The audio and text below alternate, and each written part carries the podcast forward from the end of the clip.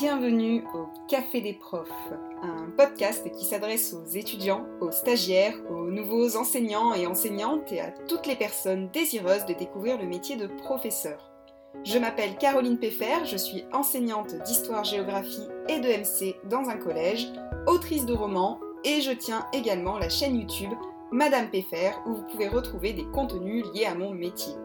Sur ce podcast, vous trouverez des conseils pour apprendre à débuter dans le métier, préparer des cours, gérer des classes ou tout simplement pour survivre au sein de l'éducation nationale. J'espère que ce format podcast vous plaira et je vous souhaite dès lors une bonne écoute.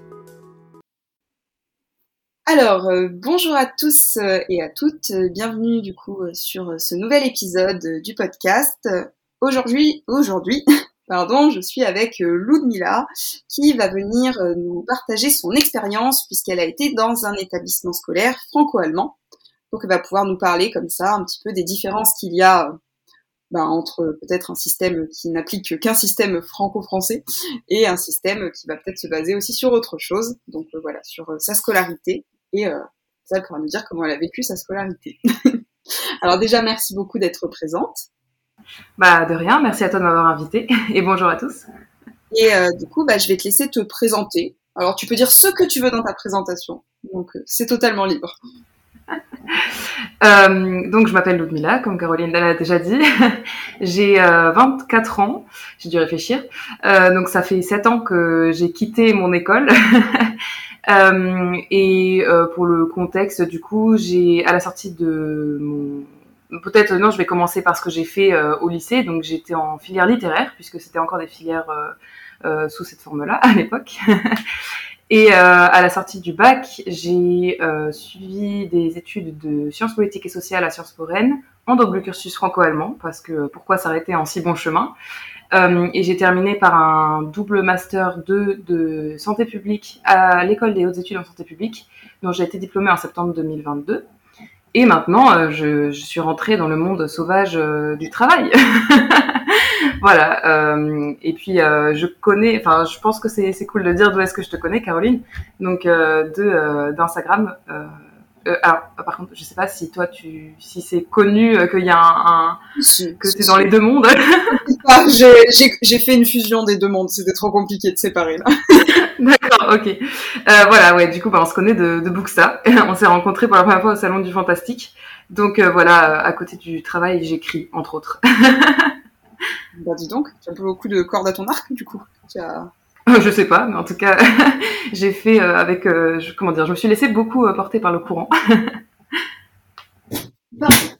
Il ma porte qui s'ouvre. bah, écoute, merci beaucoup du coup pour, pour cette présentation. Donc, alors, moi je vais avoir une question qui n'était pas dans les questions, comme ça je vais te déstabiliser dès le début. Du coup, ah, tu parles allemand. Oui, oui, je parle allemand. Euh, donc oui, il y a une raison à laquelle j'étais dans un collège et lycée franco-allemand. Donc euh, on viendra plus tard à qu'est-ce que c'est vraiment cette école. Euh, c'est que ma mère est allemande, donc la moitié de ma famille est allemande. J'ai la chance d'avoir encore mes grands-parents, tantes, grandes-tantes, machin, tout ça. Donc j'ai du monde en Allemagne qui m'attend. et j'ai grandi, euh, j'ai grandi avec les deux langues. Voilà. D'accord. Bah, c'est super intéressant, je trouve, parce que, ben, justement, en, France, il y a quand même une grande difficulté avec les langues, hein, avec l'apprentissage des langues. Donc c'est vrai que euh, moi, je vois dans mon établissement scolaire, on a beaucoup d'enfants qui sont issus de l'immigration, qui viennent du Portugal, qui viennent euh, de l'Allemagne beaucoup moins, mais on en a beaucoup qui viennent aussi. Euh, là, on en a, on a un Congolais, on a des gamins qui, qui viennent de, de pays d'Afrique, et c'est vrai que c'est super intéressant en fait qu'ils puissent aussi échanger dans leur propre langue. Euh, il y en a qui parlent arabe, par exemple aussi, et en fait, c'est dommage qu'à l'école, on le valorise pas ça. Donc, euh, oui, tout à fait. Ça, c'est quelque chose que que j'ai remarqué. Enfin, comment dire, que j'ai euh, conscientisé beaucoup plus tard, enfin, largement après avoir euh, après mon bac, que la binationalité ou le fait de parler une plusieurs langues, donc deux ou trois ou plus, c'était pas du tout valorisé dans la société. Au contraire, c'est considéré comme étant un frein à l'apprentissage. en tout cas, dans l'imaginaire commun, j'ai l'impression, enfin, j'ai entendu plus d'une fois que parler plusieurs langues, ça, euh, en fait, ça faisait qu'on parlait moins bien chacune des langues qu'on parle, alors que euh, c'est pas du tout une raison. Je pense que c'est plutôt une euh, comment on envisage euh, l'apprentissage de la langue qui fait que parfois on, on va moins bien structurer non, attends, je, c'est pas bien formulé. je recommence. ce que je voulais dire, c'est que je pense que c'est plus dans l'enseignement des langues qu'on fait qu'on va moins bien enseigner chacune des langues que l'enfant peut potentiellement parler. Euh, alors que euh, au contraire parler plusieurs langues ça permet de, développer une compréhension de ce que c'est le langage qui est peut-être plus complexe je pense je pense que tu as raison et qu'aujourd'hui euh, en tout cas dans les sciences cognitives et dans l'apprentissage euh, dans la manière dont le pensent les scientifiques euh, et ceux qui étudient les sciences de l'éducation il y a justement enfin on a quand même bien remarqué que les français sont particulièrement peu doués dans l'apprentissage des langues mais particulièrement aussi parce qu'ils sont peu doués pour faire apprendre les langues.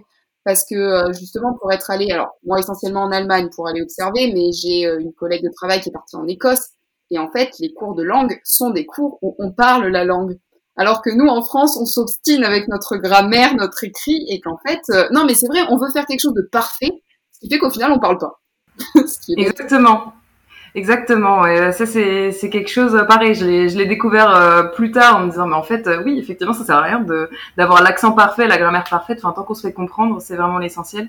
Et, et je pense que c'est peut-être lié à une, une, perception un peu élitiste globale de, de l'école en fait en, en France que euh, c'est tout ou rien quoi.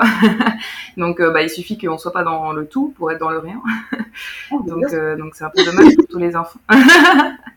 non mais c'est vrai, il y a beaucoup d'enfants du coup qui abandonnent et notamment l'allemand. L'allemand c'est considéré comme la langue des gens qui réussissent scolairement.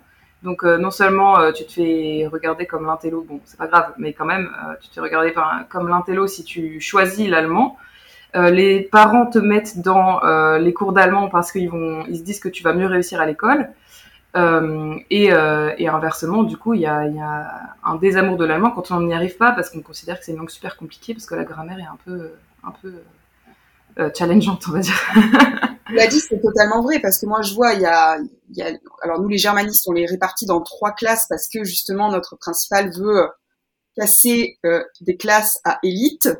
Euh, alors ce qui nous fait toujours, euh, rire, c'est pas le mot rire, mais dans le sens où bon, on essaie de dire c'est pas parce qu'ils font allemand que c'est forcément des élites non plus. Enfin à un moment donné, mais qu'effectivement par contre, souvent les parents qui encouragent leurs enfants à faire de l'allemand, on le voit hein, socialement parlant, ils viennent de, de catégories sociales plus alors alors pas forcément plus aisées, mais en tout cas où culturellement il y a déjà une approche qui est un peu différente et en plus, il y a une fausse croyance qui fait que les élèves sont persuadés que s'ils prennent espagnol, c'est plus simple. Et qu'il suffit de mettre des A et des O partout. Mais non. Pour un fait espagnol aussi, euh, je peux dire qu'au bout d'un moment, ça se corse. Hein. ouais, moi, j'ai pas fait espagnol, j'ai fait italien, mais vraiment, ça marchait pas de mettre des A partout non plus. Hein, ça. si seulement c'était aussi simple. Mais c'est vrai que l'allemand est réputé plus dur. Et moi, je vois, j'ai souvent des classes germanistes parce que comme je pars en échange scolaire avec les, germanistes, je parle pas allemand moi, hein, mais euh, j'adore l'Allemagne et du coup je les accompagne en fait souvent en échange scolaire et, et il est vrai que ce sont les meilleures classes du collège. En tout cas, ouais, mais c'est après mais je... une langue, mais c'est vrai que oui, effectivement. Ça... Bah, je pense que c'est comme tu as dit, en fait, c'est, je, pense que c'est euh, la cause et la conséquence sont inversées dans la perception. On se dit parce qu'on va apprendre l'allemand, on va être euh, plus performant à l'école, alors qu'en fait c'est plutôt comme tu dis les, les familles qui apportent, euh, enfin qui ont un, un bagage socioculturel aisé, on va dire, et, et qui veulent la réussite de leurs enfants à l'école, ils vont placer leurs enfants dans les classes d'allemand parce qu'ils ont cette représentation-là, qu'ils vont mieux y réussir. Et du coup, bah forcément, ils y réussissent mieux, puisqu'il y a cet accompagnement derrière de la part des familles, etc. Oui, mais, euh, mais euh, cette question de l'élitisme, on y reviendra. Euh, bah, je sais pas quand est-ce que tu veux que je présente euh, mon école, mais, mais c'est lié. donc, euh, donc je, je sais pas trop. Ben, si tu veux, on peut revenir de manière générale ben, sur, sur l'école, sur. bah, alors, tu peux reparler aussi de ton de ton bac, de ton choix de bac littéraire. Enfin voilà, tu peux tu peux tout englober dedans. tu es libre. Ok. non, bah du coup, je pense que c'est intéressant de donner le contexte parce que c'est effectivement une école un peu spéciale. Donc, euh, en gros, euh, on, tout commence au traité de l'Élysée, je sais plus, en 1961, un truc comme ça, 63, je sais plus. tu sais mieux que moi. bon, bref, du coup, euh, traité de l'Élysée entre la France et l'Allemagne sur euh, l'amitié franco-allemande, etc. Et donc, euh, il y a eu cette idée de créer des écoles franco-allemandes qui sont donc pas dans le système euh, de l'éducation nationale française, qui sont pas non plus dans le système d'éducation allemand qui est un peu différent. Enfin, on va faire l'impasse dessus. Euh, et donc euh, l'idée ça a été de créer dans un premier temps trois lycées franco-allemands qui font aussi collège et même primaire, mais par simplification on dit euh, lycée franco-allemand. Donc il y en a un à Buc qui est en région parisienne dans 78 et deux en Allemagne donc à Saarbrück et à Fribourg. Et donc le évidemment c'est pas du gros freestyle au terme, en termes de, de, de programme, c'est euh, quand même fait en accord avec euh, l'éducation nationale, etc. Mais le programme, en fait, de, des cours est élaboré par une commission franco-allemande dédiée à ça. Et donc, euh, les cours sont dispensés en français et en allemand. J'avais, alors au collège, j'avais donc 5 heures d'allemand par semaine et en plus de ça, j'avais quelques cours en allemand, style art plastique, musique, des trucs comme ça. Et au lycée, ça s'est accentué. J'avais euh, des cours de maths en allemand, j'avais euh, euh, des cours de géo en allemand. Enfin bref, j'avais des, matières en allemand, ce qui faisait que j'avais une quinzaine d'heures de, cours en allemand par semaine. Et par ailleurs, c'est, on a aussi plus de cours que dans le national. on avait, j'étais à 32 heures de cours par semaine au collège et je suis montée jusqu'à 39 en termes. Et, euh, et puis enfin, l'intérêt du truc, c'est donc euh, que euh, à la fin de, des études, on est diplômé à la fois du bac français et de l'habitour allemand, qui est donc l'équivalent bac allemand. Et donc dans le quotidien de l'école, en fait, ce qui était vachement cool, c'était qu'on avait ce qu'on appelait une section française et une section allemande. Donc des élèves qui, étaient francophones d'origine et des élèves qui étaient germanophones d'origine et euh, parce que bah, c'est toute la, je vais pas dire, c'est presque une diaspora en fait. Euh, donc enfin, il y a, euh, il y a vraiment une communauté de familles allemandes à Buc à cause de ce lycée. Buc, c'est une petite ville, il se passe, il se passe rien du tout, mais euh, mais voilà. Et en fait, c'est c'est des familles donc de, qui sont immigrées d'Allemagne, qui s'installent en France et qui se disent ah tiens, il y a un lycée franco-allemand avec euh, qui perpétue quelques aspects culturels allemands en fait et et, et du coup les enfants sont inscrits là-bas. Et, euh, et, ce qui fait que j'avais des amis dont la langue maternelle était l'allemand et on parlait euh, en fait c'était vraiment une, espèce de culture franco-allemande qui s'était développée euh, on parlait euh, frallemand enfin on mélangeait euh, des, des, mots français de, français et d'allemand dans nos, dans nos phrases et, et, et, voilà et du coup c'était enfin culturellement c'était vraiment intéressant quoi. Après ouais. comment? Non j'allais dire c'est super intéressant parce que au départ je sais pas pourquoi j'étais vraiment persuadée que du coup tu habitais à la frontière je m'étais dit, bah, pas du tout. Bon, tu vois. oui, non, pas du tout. C'est, je sais pas pourquoi ça a atterri à Buc, mais. mais en plus, c'est marrant parce que pour le coup, moi j'ai une collègue qui a été mutée à Buc, euh, qui est dans, alors je sais plus si elle est au collège ou au lycée, mais parce qu'elle fait de la musique. Euh, et, et du coup, en fait, je, peut-être qu'on me l'a dit que c'était un, un, établissement franco-allemand, ou, ou alors s'il y en a un autre peut-être à Buc. Mais en fait, j'ai pas souvenir de ça, et je me dis, mais c'est tellement génial, et il devrait exister tellement d'autres établissements. Là, on parle de je sais pas si ça existe pour d'autres langues, peut-être en anglais. Je sais pas si. J'avoue, je sais pas non plus. Euh, je pense que la configuration est un peu particulière du fait de cette euh, de cette ouais. euh, construction historique là avec le traité de l'Élysée, etc. Là. Euh, et cette commission, euh, mais sur le principe, oui, certainement, ça peut exister. Mais c'est vrai que du coup, c'est pas la même chose parce qu'il y a des écoles franco-allemandes qui existent aussi, mais qui sont pas sous la même juridiction que que les, les, que les lycées franco-allemands donc euh, celui dont je, enfin le mien et, et les deux euh, allemands. D'ailleurs, euh, depuis que j'ai été diplômée, il y en a deux autres qui ont ouvert en Allemagne, donc il y en a cinq maintenant, mais ça reste quand même très peu. Et, et voilà. et par contre, il n'y en a qu'un seul en France, du coup. Il y en a qu'un seul en France, ouais. Ah non, du coup, non, il y en a peut-être un qui a ouvert à Strasbourg depuis, c'est ça, je pense. Et donc là, c'est un peu plus logique quand même, Strasbourg. Mais, mais de base, enfin, euh, pendant, pendant, je sais pas, 25 ans, il y en avait que, il n'y en avait que, que un en France. Voilà. Ouais, donc les Allemands font plus d'efforts que nous. On est... Pour... bah, ça c'est ça c'est représentatif de l'amitié franco-allemande parce que du coup voilà moi j'ai grandi avec le, le fantasme de l'amitié franco-allemande, enfin fantasme plus ou moins euh, concret d'ailleurs. Euh, mais c'est vrai qu'en Allemagne, c'est très bien vu de parler allemand, euh, de parler français, pardon, euh, d'apprendre le français, parce que et, c'est pas pas forcément sous une perception euh, élitiste comme en France, c'est plutôt parce qu'il y a cette ce lien entre la France et l'Allemagne post Seconde Guerre mondiale, machin et tout. Bah, alors que oui. Vas-y. Non, non, j'allais dire que moi je l'ai vu parce que j'ai accompagné des élèves dans un échange, mais avant ça, j'ai aussi accompagné des élèves dans le cadre du jumelage de ma ville euh, parce qu'on est jumelé avec une ville en Bavière à Bad Et en fait, on a été accueillis, mais comme si c'était. Mais moi, j'ai eu l'impression d'être dans ma, dans, dans ma, même mieux que ma famille. Enfin, vraiment, on a été, on a, on était attendus. Ils étaient heureux de voir des Français. Ils étaient heureux de parler français. Moi, je me disais, je suis tellement nulle, je parle pas un mot d'allemand à côté. Et surtout, même là, quand on y est allé avec les élèves pour l'échange scolaire, pareil, on a été super bien accueillis. Et même nos élèves nous disaient, mais mon Dieu, mais quand ils vont venir en France, mais presque ils vont être choqués en fait. Et même avec ma collègue, on se disait, on a presque honte en fait de la manière dont nous, on, alors on accueille. Bon, je pense que là, dans le cadre de l'échange, on a fait des efforts d'accueil, mais de la perception que les Français ont de l'Allemagne, euh, parce que moi, je travaille beaucoup avec ma collègue d'allemand sur la justement cette lutte entre les préjugés franco-allemands, parce que spontanément, les élèves en cours, c'est l'Allemagne, c'est le nazisme. Je dis, bah non, le nazisme, ça a duré 15 ans. À un moment donné, euh, ça fait pas toute l'Allemagne quand même.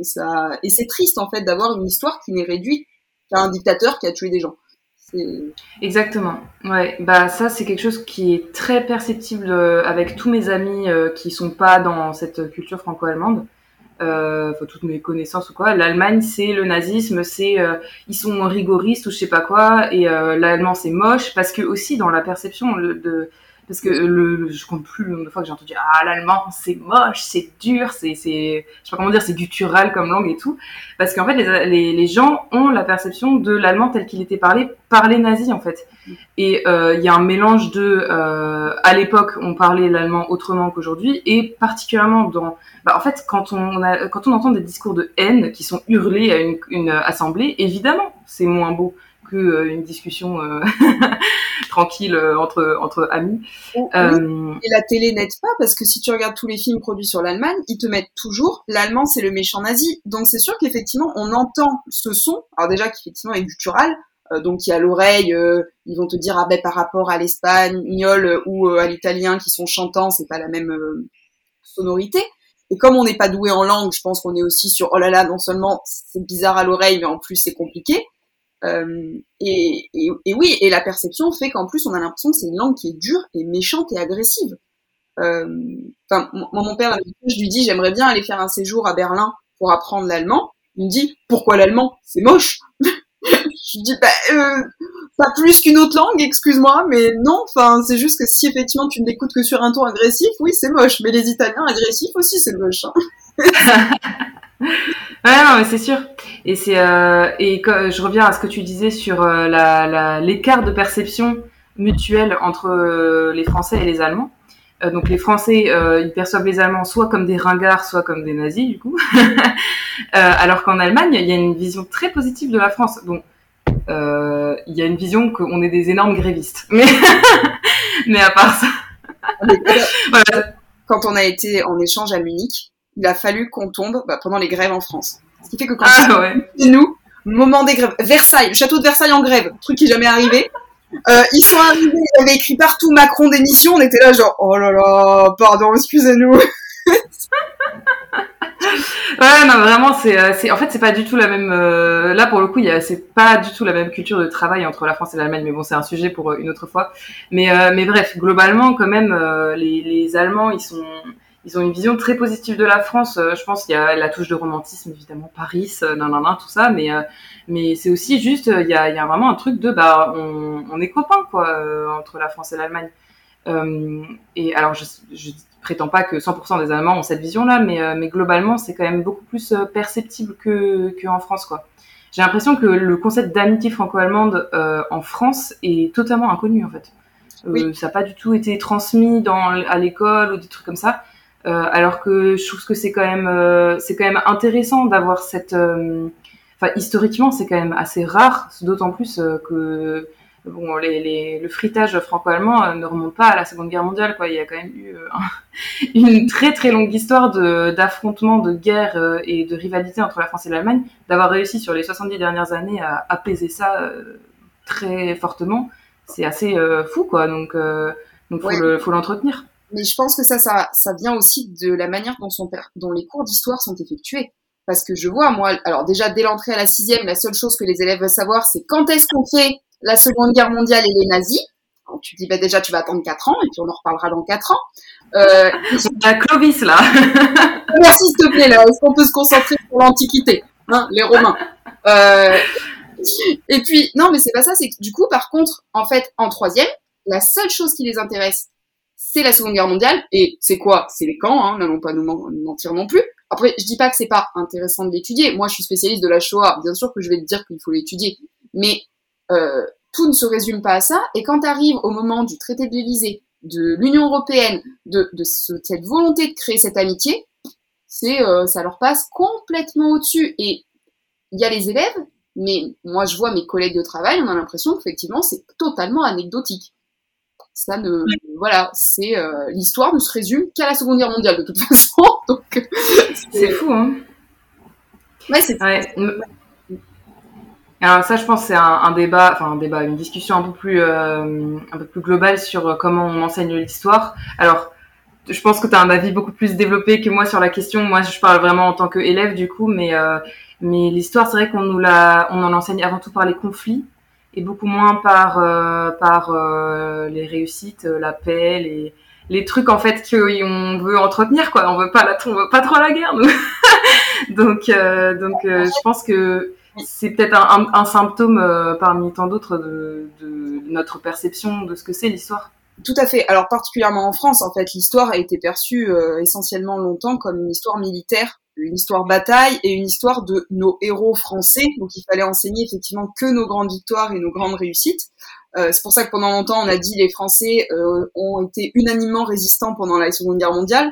Alors 2% des Français se fait pas unanimement. comment dire, euh, pas trop tellement. Et, et en fait, effectivement, c'est aussi pour ça. Alors là, je, dérive, mais c'est la raison aussi pour laquelle, par exemple, les femmes sont totalement invisibilisées, puisqu'on a étudié des figures masculines, héroïques, militarisées. Et c'est la raison aussi pour laquelle, effectivement, on est centré que sur la guerre, qui fascine les élèves. Hein. On va pas, voilà, c'est un fait. Hein. Ils sont fascinés par la guerre, par l'armée, par les conflits. Mais en fait, dès qu'on s'intéresse à la paix, à l'amour, à la tolérance, voilà, hein, ça fait pas d'histoire. Hein. C'est comme quand on écrit des romans. S'il n'y a pas de guerre, il n'y a pas d'histoire, s'il n'y a pas de conflit. S'il n'y a pas de conflit, exactement, ouais. À chaque fois, je me dis, mais purée, pourquoi on est obligé d'écrire des livres dans lesquels il y a des conflits? Humains s'ennuie, en fait. ouais. Mais euh, attends, j'avais une idée, euh, je l'ai oubliée. Euh, c'est pas grave, on y reviendra plus tard.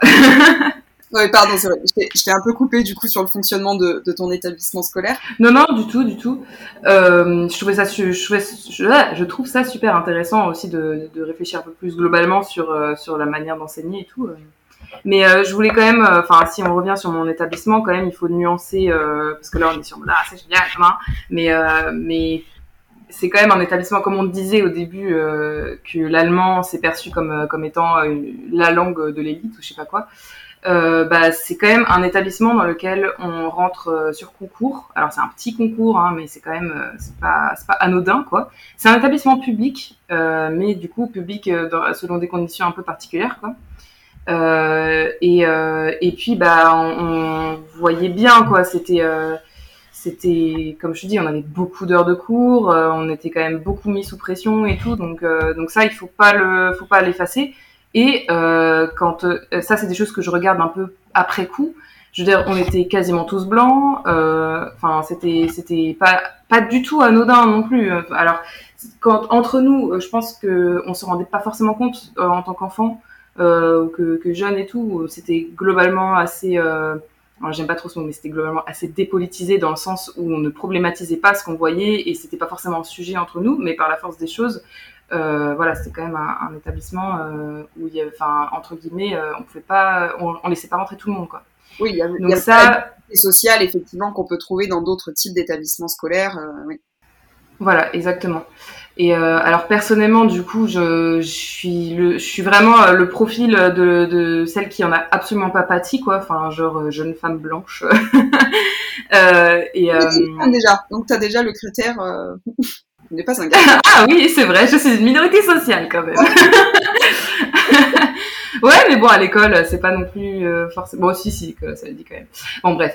Euh, mais qu'est-ce que, ouais, c'est c'est quand même quelque chose qu'il faut euh, qu'il faut nuancer. Enfin, en fait, à partir du moment où on fait quelque chose un peu différent de l'éducation nationale, bah, on en arrive forcément dans du dans de l'élitisme et des choses comme ça, quoi. Enfin, peu importe ce qu'on regarde, hein, que ce soit Montsouris, n'importe quelle école, école privée, tout ça, bah bah, on n'est plus sur un système d'universalité.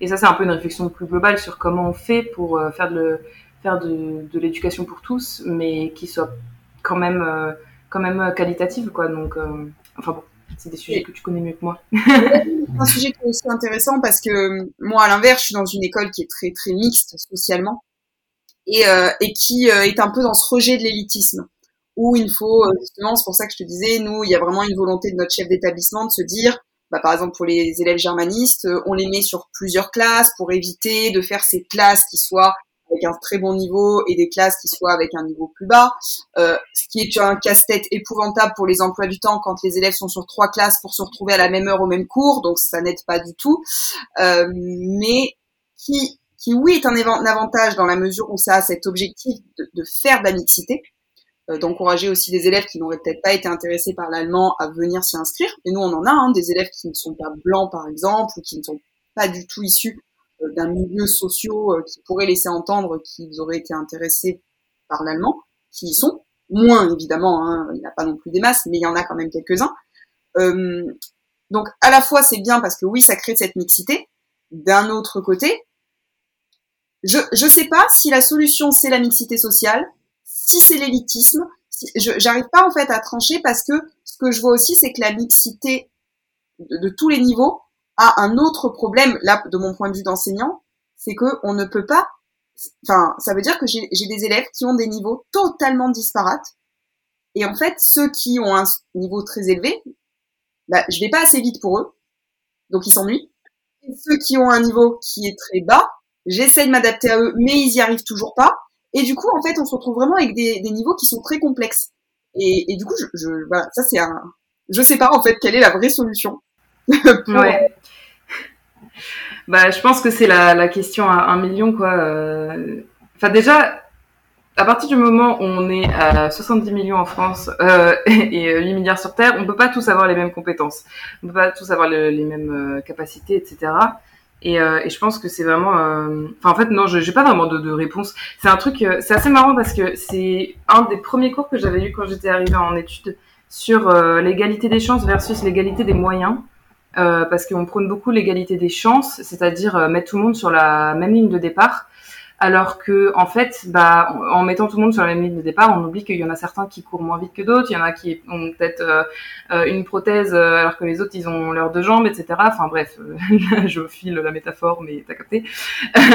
alors que l'égalité des moyens, c'est de donner à tous le moyen d'arriver à la ligne de, à la ligne de fin, quoi. et bah bon, en théorie, on est là, oh, oui, oui, bien sûr, c'est ça qu'il faut faire, mais c'est pas si simple que ça de, de le faire, et c'est toute la question de, par exemple, des, des ZEP, euh, des trucs comme ça, c'est, euh, c'est, euh, enfin, par exemple, dans des, ce qui est horrible, hein, mais des quotas dans les écoles euh, qui rentrent, enfin, qui sont sur concours et tout comme ça. Sciences Po Paris, par exemple, a des quotas d'admission pour les écoles, enfin, pour les lycées qui sont en, en ZEP, il me semble. Euh, et, euh, et bah, d'un côté, tu dis ok, c'est cool parce que ça donne des, des chances pour euh, des gens qui qui seraient pas forcément rentrés par, enfin, autrement. Mais de l'autre côté, c'est quand même très triste parce que tu mets vraiment l'étiquette ZEP sur sur le, le front de quelqu'un. et, et en plus de ça, ça fait vraiment nous, l'école d'élite, nous autorisons des élèves. voilà, Donc, en fait, je pense que là où tu as raison, c'est qu'effectivement, bon, se mettre tous sur la même ligne de départ, oui, mais effectivement, on n'a pas tous les mêmes capacités, on n'avancera pas tous au même rythme. Après, tu vois, par exemple, si je prends l'école dont tu parles, moi, je me dis, je ne la connais pas. Pourquoi est-ce que on n'est pas au courant? Et pourtant, je suis enseignante. Enfin, je veux dire, en plus, je suis en région parisienne. Techniquement, je devrais quand même être au courant de ce genre de choses. Et je me dis, en fait, ça veut dire que ce qui va se passer, euh, je prends par exemple, j'ai une élève dans ma classe cette année qui postule pour aller à Henri IV. Voilà, c'est la seule. Pourtant, j'ai une classe qui a un niveau très haut, euh, ils sont très très bons, pas tous, mais une grande partie. Et les élèves ne se donnent pas forcément les moyens de se dire je vais aller postuler dans des écoles un peu plus entre guillemets élitistes euh, ou en tout cas où il va y avoir un autre type de programme que ce que je peux trouver dans le lycée d'à côté. Mais alors il y en a qui sont juste des ados flemmards qui n'ont pas envie, euh, il y en a qui veulent juste pas partir parce que c'est trop loin de chez eux, mais il y en a qui tout simplement soit ne, connaissent pas ces établissements, soit euh, ont des freins par rapport à leur milieu euh, social de base en se disant bah non en fait moi je peux pas faire ça. Ça c'est pour les autres ça c'est pour ceux qui euh, voilà qui effectivement sont issus d'un milieu social où ils réussissent. Moi je suis je suis pas assez bon euh, et qui du coup en fait vont se mettre des interdits. Et, et donc là je trouve que ça va plus loin en fait. Ça va sur la question de l'orientation ça va sur comment on prépare les élèves à bah, à se donner aussi la possibilité de voir plus loin que ce qu'ils pensent être en capacité de réussir Complètement. Mais ça, euh, en fait, euh, c'est un sujet, je trouve absolument passionnant. Moi, je pourrais en parler pendant extrêmement longtemps, même si j'ai pas du tout de réponse. Euh, c'est, en fait, pour moi, euh, il y a un sujet, c'est que euh, l'école se veut universelle, ce qui est très louable sur le principe, je trouve. Le problème, c'est que du coup, on ignore totalement les freins sociaux euh, en fait, on, a, c'est un peu comme si on sortait l'école de notre euh, société, de, de des, schémas de discrimination et de domination qui s'appliquent dans la société. Euh, on dit euh, à l'école tout le monde est pareil, euh, etc. Mais le problème c'est que c'est pas le cas. Euh, c'est que bah, dans, notre société, il y a des discriminations, il y a des majorités sociales, des minorités sociales, et tout ça, en fait, ça impacte énormément. Ça, en fait, ça impacte quasiment dès la naissance, qui est très déprimant, euh, le, euh, le parcours d'une personne, quoi, la perception, comme tu disais, que la personne a d'elle-même et qu'elle a de ses chances, de son, de son avenir, etc. Je veux dire, euh, un, enfin, c'est pas pour rien qu'on a les, les, des différences euh, énormes de, de genre entre les, entre, en fonction des filières. Enfin, bon, non, moi, je réfléchis toujours en filière, mais enfin voilà, en fonction des matières choisies. Je veux dire, c'est parlant. En filière, je réfléchis aussi en filière, hein, même si à côté, en, en espèce d'option, euh, je dis ouais, ouais, si tu veux. Bon, les L, on a compris dans les S de côté. non, c'est ça. Non, après, euh, en vrai, euh, je pense que c'est, euh, on s'y retrouve, hein, parce que, disons, bon, les, les matières euh, littéraires qui mènent vers les métiers du care, des trucs comme ça, bah, il y a que des meufs. moi, j'étais donc en L, on était 100% de meufs. Il n'y avait pas un seul gars. Genre, quand même, pour te, pour te dire. Quoi. Mais ils vont te dire qu'ils sont, qu'ils sont homosexuels, les gens. non, bah oui, mais parce que j'ai eu des élèves qui m'ont dit, bah oui, mais bon, on est des lettres. Ah, parce que l'orientation sexuelle est corrélée avec le fait de lettres. Ok, je note. Non, mais en fait, euh, c'est, en fait, faut pas faire de, raccourcis, mais il y a des, il y a des explications sociales, en fait, à ça. C'est que, euh, bah, si t'es sur des, t'es sur des trucs qui sont, enfin comment dire, si tu vas vers des cours qui demandent, qui mobilisent plus ta sensibilité, ta créativité, des trucs comme ça, des euh, caractéristiques qui sont associées à la féminité, et bah forcément tu vas retrouver des gens qui s'affilient plus à des traits qui ne sont pas masculins, euh, de masculin dans, le, dans la représentation de la masculinité performative, virile, machin. Bon bref, enfin il y a, y a plein plein plein de raisons qui s'expliquent socialement euh, de pourquoi on se retrouve avec euh, que des meufs et comme tu dis aussi des, personnes queer dans euh, des dans les filières plus créatives, littéraires et tout. et, voilà, le problème c'est qu'on le sait et on le problématise pas tel que ça devrait l'être comme enfin moi en tout cas c'est comme ça que je l'explique. Comme je disais que l'école on la, on la considère comme étant un espèce de terrain neutre par rapport aux dominations sociales qui s'exercent partout ailleurs oui. alors que bah il y a aucune raison que ça soit que ça soit pas le cas. Oui et en fait je pense même je vais aller plus loin dans ma réflexion je pense que même que l'école crée du coup de nouvelles discriminations en essayant de les gommer. C'est-à-dire que nous euh, depuis la réforme qui a eu en 2015 c'est en gros avant c'était à l'élève de s'adapter à l'école. Maintenant on nous dit c'est à l'école de s'adapter à l'élève sur le papier c'est génial. Euh, leur réforme d'inclusivité, c'est super. Dans les faits, c'est comme ça qu'on s'est retrouvé à fermer des établissements qui scolarisaient des élèves en situation de handicap pour les inclure dans nos classes sous couvert de faire de la mixité. C'est très bien que les élèves côtoient le handicap, je suis totalement pour. À la limite, mettons les établissements euh, ou même dans les écoles des pôles spécialisés qui prennent en charge des élèves en situation de handicap, les élèves se retrouvent dans la cour, ils se côtoient, ils côtoient la différence, je trouve ça génial. Mais là, dans les faits, en fait, ces élèves, on a fermé des établissements spécialisés pour les mettre dans notre classe. moi, j'ai pas de formation pour m'occuper des élèves euh, qui sont. J'ai deux élèves, non deux, trois cette année dans ma classe de quatrième qui ne savent pas lire. À un moment donné, je peux mettre en place tout ce que je veux, mais quand on me dit, bah t'as qu'à faire euh, des maquettes, et puis tu leur montres comme ça des petits bonhommes qui avancent, mais j'ai pas le temps de faire des maquettes en fait. je veux bien faire des maquettes, mais non. Et ces élèves, ils sont en souffrance en fait dans ma classe. On essaye de faire croire c'est génial, ils sont au milieu des autres. Ouais, sur le papier si tu veux, ils sont au milieu des autres. Je suis pas sûre que je leur apprenne quelque chose. Donc euh, voilà. Et, c'est pareil après avec. C'est très bien effectivement. Alors, je trouve qu'il y a quand même des progrès parce que. Euh, alors, je suis d'accord avec toi sur les filières on retrouve quand même, même s'il y a un peu plus de filles qui vont dans certaines filières scientifiques, un peu plus de garçons qui se donnent et qui ne sont pas forcément queer, euh, le, la chance de pouvoir aller aussi dans des filières littéraires. Dans les faits, il y a quand même toujours plus de filles d'un côté, toujours plus de garçons de l'autre. Euh, après, je trouve quand même que les élèves d'aujourd'hui sont plus ouverts, en tout cas dans ce que moi j'ai l'impression qu'il y a 10 ans, enfin, comme 10-20 ans quand on était à l'école, euh, parce que j'avais fait un débat avec mes élèves justement sur la représentation du féminin, du masculin, sur euh, le fait que, euh, sur notamment tout ce qui était question LGBT. Et, et en fait, j'avais un élève qui m'avait dit, mais madame, faut arrêter de passer votre temps à nous expliquer qu'il faut qu'on soit tolérants les uns les autres. Hein. Nous, on n'a pas de problème entre nous. Alors peut-être que c'était dans ma classe qu'ils étaient des bisounours cette année-là, qui s'aimaient tous. Hein. Mais c'est vrai qu'il me disait, enfin, vous nous dites toujours qu'il y a un problème, mais il n'y a pas forcément de problème à chaque fois. Hein. Donc, je sais pas. C'est tant mieux. Pas aussi, tu vois. Je sais. Parce que moi, c'est pas, je veux pas utiliser ce mot-là parce que j'allais dire, ça donne l'effet d'un effet de mode, mais c'est pas, j'aime pas ça parce que c'est pas vrai, c'est pas, pas, le bon mot. Mais on a, on a de plus en plus d'élèves qui, euh, qui se reconnaissent pas dans leur genre. Euh, qui du coup euh, ben, vont plus aller vers le Yel, euh, aller vers ou, ou, pas en disant bah je me reconnais comme garçon, comme fille, mais je veux changer de prénom. alors j'ai utilisé le mot mode, mais encore une fois j'aime pas ce mot parce que on est dans l'adolescence, donc il y en a certains qui en fait se cherchent et qui après voilà changent d'avis. Après, il y a des élèves où vraiment, voilà, ça, et, nous, dans l'éducation nationale, maintenant, on nous a dit, voilà, vous avez le droit, enfin, vous avez même le devoir, de les appeler par leur nom qu'ils demandent. Alors là où on entend confrontation, c'est quand faut pas le dire aux parents. Moi, c'est un casse-tête. Des fois, j'ai des élèves, je les appelle par, enfin, je les genres au masculin, je les appelle par un nom masculin, je me retrouve en face des parents, faut que je parle au féminin. Euh, bah, euh, je trouve ça ultra intéressant parce que pour le coup, ça, c'est, euh, enfin, la, la, représentation, enfin, la, la, comment dire, la visibilité queer dans euh, les écoles, c'est, j'ai l'impression que c'est vraiment euh, quelque chose de récent, que ce soit à ce point.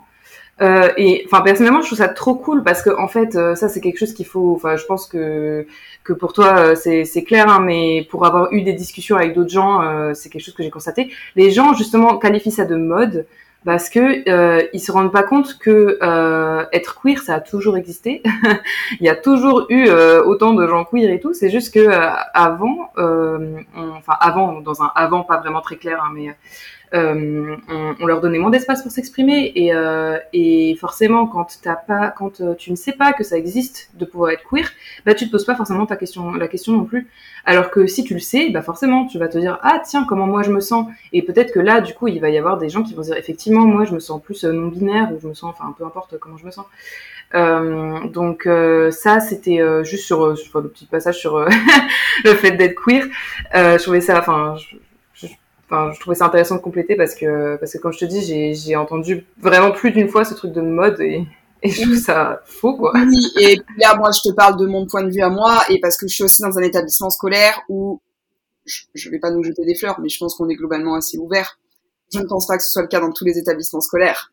Euh, mes élèves l'ont dit, hein, il n'y a pas tous les enseignants euh, qui respectent le fait qu'il faut les appeler par euh, le nom qu'ils se sont choisis ou qui voilà, certains vont effectivement dire vraiment c'est un effet de mode, oh là là mon dieu, ça, ça te fait plaisir en ce moment euh, de montrer à tout le monde que tu es queer.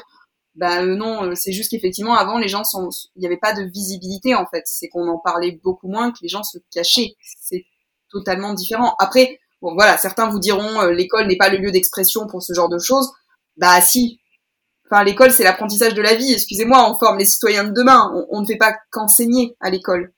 Euh, Exactement. Et puis, il faut aussi rappeler que euh, les enfants, ils passent une majeure partie de leur temps à l'école. Donc, s'ils peuvent pas exprimer des choses qui sont importantes pour eux au, dans ce, cette, ce cadre-là, ou est-ce qu'ils le peuvent? Le soir en rentrant chez eux quand ils sont crevés? Hein. pas parler. exactement. Non, mais c'est du coup euh, non. Au contraire, c'est en fait euh, ça c'est tout une, un truc sur euh, bah, l'école. C'est aussi un, lieu de vie. Enfin, c'est un espace de, de, vie et et enfin on passe quand même énormément de temps là-bas. Donc autant que ce soit le plus sain et, et le plus accueillant possible, quoi. Et je voulais revenir sur un truc que tu as dit à propos du fait que, que par exemple, tu avais donc des enfants en situation de handicap dans ton dans tes classes, euh, alors que c'était pas forcément le cas avant, et toute la réflexion sur euh, la, enfin, la, la séparation euh, des élèves en fonction de leur, de leur capacité, enfin de leur comment dire disposition plutôt. Euh, et ça, en fait, pour moi, c'est euh, toute une question autour de la formation des, euh, des enseignants aussi. je veux dire, on peut pas demander. Enfin, il y a plusieurs choses. Il y a la formation et il y a aussi le temps si on dit euh, un enseignant, il a 30, un ou une enseignante a 30 élèves devant, euh, devant lui ou elle, bah, évidemment, sur une heure, et bah, tu auras deux minutes en, en, proportion à consacrer à chaque élève. Donc évidemment, tu peux pas, euh, tu peux pas euh, faire les choses bien si un élève a besoin non pas de deux minutes, mais de 15 minutes pour, euh, pour faire les choses, quoi. Euh, et d'autre part, du coup, bah, tu peux pas non plus inventer un enseignant qui a toutes les connaissances sur euh, les besoins des élèves devant lui. Euh, alors, il y a toute une réflexion sur euh, jusqu'à où on va dans l'individuel quand on est dans le collectif. Ça, c'est une question aussi pour for the ages. enfin bref. mais mais il y a la question sur le handicap. Enfin, genre, le handicap, c'est tellement c'est tellement euh, tout le monde osef, enfin genre tout le monde s'en fout du handicap, euh, genre les les gens prennent pas le temps de s'interroger sur c'est quoi vraiment, euh, etc. Donc tu, comment tu peux imaginer qu'un enseignant qui est aussi un humain comme comme tout le monde va forcément être plus informé que qu'un autre sur sur cette question ou d'autres d'autres sujets, tu vois, enfin comme on disait le, le, le côté LGBT, c'est la même chose, enfin genre euh, l'enseignant, euh, il n'a pas euh, pendant la nuit eu une formation dessus. Enfin, non, et, et c'est très marrant parce que tu vois, tu as commencé le podcast en disant qu'on s'était rencontrés sur Bookstagram. Bah, où est-ce que je me suis renseignée à la base pour avoir toutes ces infos sur Instagram? Donc, et oui, c'est pas pour rien aussi que les élèves, s'ils cherchent, enfin, les réseaux sociaux, on peut les décrier, on peut parler pendant des heures de tout ce qui est pas bien sur les réseaux sociaux.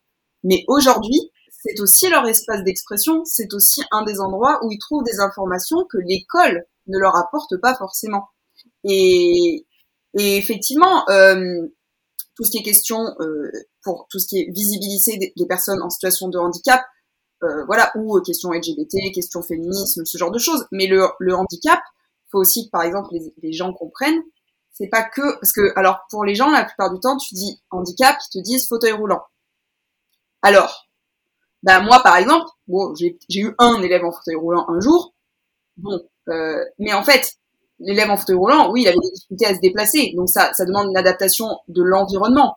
Au-delà de ça, les capacités intellectuelles étaient présentes, donc j'avais pas un souci d'adaptation de cours. Là, on parle de, alors, de handicap, mais surtout en plus, le handicap, c'est pas un handicap, c'est parfois des centaines en fait, très différents euh, entre l'élève qui est euh, analphabète parce qu'il a des soucis cognitifs, celui qui en fait est dyslexique, celui qui et dysorthographique, celui qui en réalité a besoin de toucher des choses dans les mains parce qu'il est dyspraxique, celui qui euh, ben, est malvoyant, euh, celui qui est malentendant. c'est pas la même chose en fait. Et quand on a des, nous on a des AESH, des gens qui viennent accompagner, euh, c'est bien, mais par exemple certaines se partagent quatre élèves avec des handicaps différents. Et ça aussi les gens oublient toujours parce que on demande aux enseignants de s'adapter. Et oui, bien sûr, il y a un souci de formation déjà de base, mais même en étant le plus formé du monde. Je peux pas m'adapter à chacun dans une classe à 30 en 45 minutes. C'est impossible. C'est, enfin, ou alors, une fois deuxième, une fois collègue, je peux faire du co-enseignement, mais, ou alors des classes à 15. voilà, moi je veux bien des classes à 15. C'est très bien les classes à 15. Et les classes, le système suisse, alors je n'ai jamais été étudier le système suisse, mais c'est une amie qui est suisse qui me disait que c'est des classes par niveau en fonction des disciplines, en fait, tu vas et tu augmentes et tu changes en fonction de ton niveau. Et les professeurs enseignent à un niveau bah, plutôt euh, débutant, plutôt après euh, milieu et, euh, et plutôt élevé. Et ça permet comme ça de mieux ajuster l'enseignement. Ouais, bah ça me fait revenir à, du coup moi mon expérience du collège et du lycée. En fait, on était donc on était en classe de 30 au collège. Après, ça s'est un peu remélangé au lycée parce qu'on était des petites promos aussi hein, pour le contexte. Euh, et en fait, on avait pas mal de cours en demi-groupe. Donc, euh, j'avais des cours à 15, vraiment, littéralement. Et en fait, même plus que ça, au lycée, en fait, dans la filière littéraire, il n'y avait pas grand monde qui l'avait choisi. Donc, on était 15 à l'avoir choisi. Et on avait des demi-groupes euh, en étant 15. Donc, on s'est retrouvé à 7 ou 8. J'avais des cours à 7 ou 8. Euh, mes cours de français, on était 8. Euh, et quand... Voyez une amélioration en fait... Ah, mais c'est génial euh, alors, c'est bien aussi d'être en classe entière, mais euh, enfin, du coup, moi, je disais classe entière euh, quand on était 30. Mais, mais en fait, déjà, tu as un lien beaucoup plus fort avec ton, ton ou ta prof, parce que enfin, la prof, du coup, a beaucoup moins à courir après tout le monde, etc. Et puis, les, la chance qu'on avait, c'est qu'on était toutes très intéressées par, les langues. On n'avait vraiment pas atterri en filière littéraire par hasard. Et du coup, nous cours de français, on avait 6 heures par semaine au lycée. Et on était assises, déjà on mettait toutes les, tables, on les mettait en, cercle, tu sais, on faisait un tas, un îlot euh, au milieu de la salle, on s'asseyait toutes comme ça. Et euh, on prenait un texte et on discutait, on débattait. En fait, littéralement, on débattait de, sur le texte. Enfin, moi, c'est un de mes, enfin, ça fait partie de mes super bons souvenirs euh, de, de cours, quoi. J'avais vraiment de la joie au cours. Enfin, mes dissertations, euh, je me défonçais dessus et tout. Hein, J'aimais trop. Euh, parce qu'on discutait. On enfin, vraiment, c'était des débats de fond sur euh, sur les questions qu'on abordait, sur les textes qu'on avait et tout. Et en fait, moi, c'est ça la, la, joie de l'enseignement, de l'apprentissage. C'est vraiment de comprendre, déjà, de comprendre pourquoi on apprend tout ça. Euh, et aussi euh, de, de, vraiment passer du temps dessus. De, on passe, parfois on passait deux semaines sur un texte. Enfin, c'était euh, euh sur un texte de 15 lignes. Enfin, c'était trop cool, quoi. Donc, euh, donc ouais, moi je suis une grande partisane des petites classes. Le problème, c'est que petite classe, bah, ça fait plus de classes, ça fait plus de moyens, forcément, parce qu'il y a plus d'enseignants. Et Enfin voilà, donc ça, on revient toujours à la question des moyens, les moyens euh, en termes de nombre d'enseignants, etc. Et là, on revient aussi sur euh, l'éducation nationale qui n'a pas de thunes à donner à qui que ce soit d'ailleurs. Oui, mais qui va faire le lien, enfin même avec ton métier dont on parlait la dernière fois sur, sur Instagram, mais euh, sur la santé, sur le social, sur l'éducation, à un moment donné, Enfin, je suis désolée, mais il faut savoir où mettre l'argent. Alors, je suis pas ministre. Hein. Peut-être que le jour où je serai ministre ou président, je réglerai ce problème. On sait pas. Euh, beaucoup d'espoir dans mon existence. si jamais tu publies pas euh, ce que les livres que tu veux publier. je me reconvertirai dans la politique. Non, mais en fait, je trouve ça fou quand même euh, qu'on nous, enfin, qu'on mette de l'argent, on soit prêt à mettre des millions dans des drones pour bah, on revient sur la guerre, hein, mais pour se faire Exactement, c'était là que j'allais revenir, ouais. L'argent dans, excusez-moi, dans des armes, dans des drones, dans des chars d'assaut, mais dans la santé, dans l'éducation et dans le social, pas dans la base de l'humain. Ouais, exactement. Bah du coup, euh, pour notre audit, euh, audit, comment on dit, audit, audita, auditoria, les auditories. Auditoire, voilà, notre auditoire. Oh putain, c'était long pour y arriver.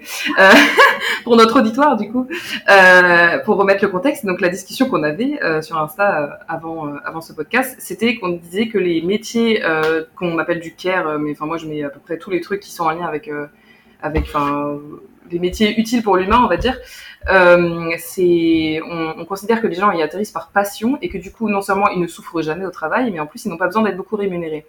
Euh, alors que, bah, comme tu dis, euh, on enfin, c'est des endroits dans lesquels on manque vraiment le plus cruellement de moyens. Euh, je l'ai pas dit, mais du coup, moi, je travaille euh, là actuellement dans la prévention en santé, dans l'hébergement, donc pour des personnes qui ont des parcours euh, de précarité, enfin qui sont en, situation de précarité et qui ont beaucoup des parcours de rue, de migration, enfin bref, tout le tout le, le, packaging de la merde quoi. Et euh, et euh, bah les bâtiments sont délabrés il y a des cafards partout il y a pas euh, enfin il faut constamment courir après les financements donc on perd beaucoup de temps à répondre à des appels à projets plutôt que être avec les gens qu'on accompagne. Les travailleurs sociaux sont en tous en souffrance au travail et sont sous-payés. Bref, c'est c'est pas la joie quoi. Donc voilà. Et, et moi je enfin toi aussi tu le fais, euh, mais je connecte ça aussi avec l'enseignement où on est euh, bah, là où on est on, on donne à l'autre et bah justement on imagine qu'on donne seulement et qu'on peut pas non plus euh, avoir une, stabilité à la fois émotionnelle et financière et matérielle aussi d'ailleurs parce que parce que moi, je me sens dans mon, dans mon collège, les fenêtres laissaient passer des, laissaient passer les courants d'air. Il y avait de la mousse un peu partout. on avait des cours dans des PF qui fuyaient, enfin des préfabriqués qui fuyaient. Donc, oui, on n'en est pas encore au cafard, mais on en est bien effectivement au truc qui fuit. ouais, c'est ça, voilà. Bah, on avait encore, tu sais, les, les rétroprojecteurs. Déjà, moi, on s'est foutu de ma gueule quand j'ai parlé de rétroprojecteurs, mais c'était les vieux trucs à l'ancienne, avec les, tu sais, avec les transparents, là. Je ne pas de toi parce que j'ai été la dernière promotion du concours à passer sous rétroprojecteur. Donc, je vois ce moment où tu fais ta carte avant de passer et où tu te dis, pitié, je mette pas un coup dessus. Parce qu'après 5 heures de préparation, là, si je mets un coup, je passe ma carte, je suis morte. Et quand je, pour te dire, quand je suis arrivée dans l'établissement, je rentre la première fois dans le dépôt, mon collègue d'histoire m'emmène là-bas, il me dit, tiens, c'est le dépôt d'histoire. Et là, je vois, au milieu, des tonnes et des tonnes d'énormes cartes, genre des trucs, tu sais, qui dataient l'ancienne URSS, le machin, j'étais là, je dis, mais on s'en sert encore? Je dis, ah, ils sont pas tout équipés en vidéo pro. J'ai dit, non, non, non, non, on se sert plus de ça. Bah, la carte que j'ai là derrière chez moi, je l'ai piquée. Parce que j'ai dit non, on passe aux vidéos pro, hein, on garde pas ces trucs-là. Hein. C'est joli. C'est dépassé. Euh, qu'est-ce qu'on fait? C'est clair. À la limite, c'est encore les anciennes frontières euh, françaises. ah, purée. Euh... Pendant, le, pendant le Covid, on a eu un, enfin, autre toutes les problématiques liées à la pandémie, on a eu un souci parce qu'on n'avait plus Internet. Ça, ça arrive souvent qu'il n'y a pas de réseau. donc, on n'avait plus Internet. Mes élèves oublient tout le temps le manuel, donc ils n'avaient pas leur manuel. Euh, et, et, du coup, moi, j'ai beaucoup de choses sur Vidéo Pro, donc c'est vrai que j'avais pas mes diapos du coup d'accessible. Donc j'étais là avec ma carte gigantesque en disant "Vous voyez la carte C'est très clair." si vous la voyez, parce que moi je la vois pas, donc faites comme si. Euh, non, mais c'est Quand, quand, toi tu parles là, des bâtiments dans lesquels tu travailles, enfin, moi je me dis, on met des gens, euh, et, bon là on n'a pas abordé le système de santé, mais c'est pareil, enfin, à un moment donné, comment on peut demander à des gens d'être efficaces en les épuisant, en les faisant travailler dans ce type de conditions, et en leur disant à la fin, en plus, on te paiera pas tes heures en plus parce que bon, tu fais ça pour les autres, tu donnes, t'es là pour eux, t'as choisi, c'est ta passion. enfin, je me suis déjà demandé si ces gens se posaient la question, tu vois, genre un jour je vais, est-ce que je peux appeler mon banquier et lui dire, je te paye pas ce mois parce que tu comprends, ce que je te propose c'est un cours d'histoire géo. ça va tu vas voir. On est dans le don ici. non mais enfin, à un moment donné, c'est bien de dire faut pas parler d'argent dans ce type de métier. Bah si, il faut parler d'argent dans ce type de métier. Bah oui, parce que on ne vit pas sans argent euh, dans notre société. Enfin, sauf si on devient anarchiste et qu'on fait de euh, de euh, la désinflation. enfin bref. Oui, moi je me dis, nous, nous dans l'éducation nationale, ils sont très sur la bienveillance, le bien-être de l'élève, le bien-être de l'enfant, l'accompagner. Bah oui, mais moi quand je t'entends dire que t'entends de ma, enfin, que là où t'as le mieux travaillé, c'est dans des classes à faible effectif, où l'enseignant a le temps d'être là, ben, c'est ça la réalité. Tous les parents d'élèves, tous les élèves le disent. Donc, on sait que c'est ça qui marche. Donc, désolé, à un moment donné, en fait, euh, bah oui, on le sait que les classes à 30, ça marche pas. Donc, arrêtons de dire que c'est la norme. Non, il y a un problème. Réglons-le. ouais, non, mais vraiment. Bah, en fait, c'est ça, c'est que euh, il y, a, y a plein de choses. On, on, sait très bien ce qu'il faut faire, mais le problème, c'est toujours euh, comment y accéder. Et et je sais pas, bon, moi je suis encore, euh, comment dire, je suis encore un bébé euh, du monde du travail, donc je découvre plein de trucs, mais euh, mais c'est vrai que là, depuis quelques mois, je me dis mais que fait le gouvernement Enfin, je sais pas, on est là, mais enfin, qu'est-ce qui se passe? Genre, pourquoi les priorités sont dans ce sens-là et pas dans un autre? Enfin, on, enfin, on va dire des humains euh, lambda qui ne sont pas politiciens, qui ne sont pas euh, dans les sphères euh, décisionnelles et tout, on, on est capable d'identifier quand même des trucs un peu élémentaires, quoi. Qu'est-ce qui se passe? Bon après, ça c'est Genre c'est un peu facile à dire une fois, enfin c'est toujours plus facile dans la théorie que dans la mise en œuvre. Hein, donc, je pense qu'il y, y, a la vision de la... la prétention non plus.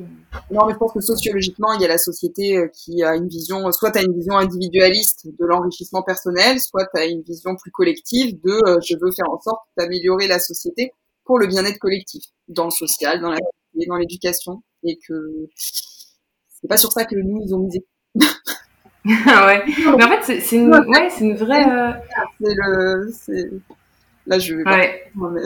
Enfin, enfin c'est des, c'est des débats ultra, ultra complexes, hein, parce que tu vois, personnellement, euh, je considère que, enfin, je me vois pas travailler dans dans un cadre lucratif Mais d'un autre côté, c'est super important pour moi d'avoir euh, d'avoir euh, mon épanouissement personnel, euh, d'avoir mon espace, etc. Tu vois. Donc je, je suis pas du tout dans, enfin à titre personnel, hein, je suis pas du tout dans une optique de me dire je me fonds dans le collectif, tu vois. Pour moi, c'est super important de, pouvoir exprimer mon individualité, etc. Mais après, je me dis bah donc, faut quand même essayer de faire un minimum cohésion, quoi. Euh, je vais pas juste faire mon petit truc dans mon coin. Euh. Bah, voilà. Mais bon, après ça, c'est une opinion très personnelle et on dérive totalement de. non, je suis totalement d'accord avec toi. Moi, j'ai besoin de mon confort personnel. Euh, j'ai besoin d'avoir mes affaires à moi. Je veux pas être fondu effectivement dans le collectif entier. Après, je pense que toi et moi, on, on donne quand même à l'autre. Quand je parle de donner du collectif dans nos métiers, dans nos choix qu'on a fait, ça reste quand même quelque chose pour l'autre. Euh, mais de toute manière, pour pouvoir donner aux autres, faut déjà s'écouter soi. voilà, ça, ça passe aussi. Euh, mais effectivement, là, on dérive. Euh... Oui, totalement. Mais c'est super intéressant, j'adore.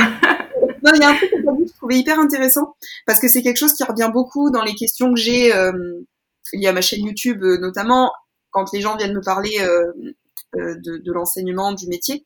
C'est alors j'ai beaucoup d'élèves qui viennent notamment parler de la relation professeur-élève et qui euh, qui vont me dire euh, ben voilà en fait j'ai jamais mieux appris qu'avec tel enseignant parce que il était plus proche de moi parce que j'étais intéressée par la matière. Du, coup je voulais savoir qu'est-ce que tu en penses de ça? Est-ce que la relation qu'on a avec euh, l'enseignant en fait permet de mieux apprendre? Ou est-ce que ça n'a pas d'impact? Ou est-ce que enfin ah bien sûr que si.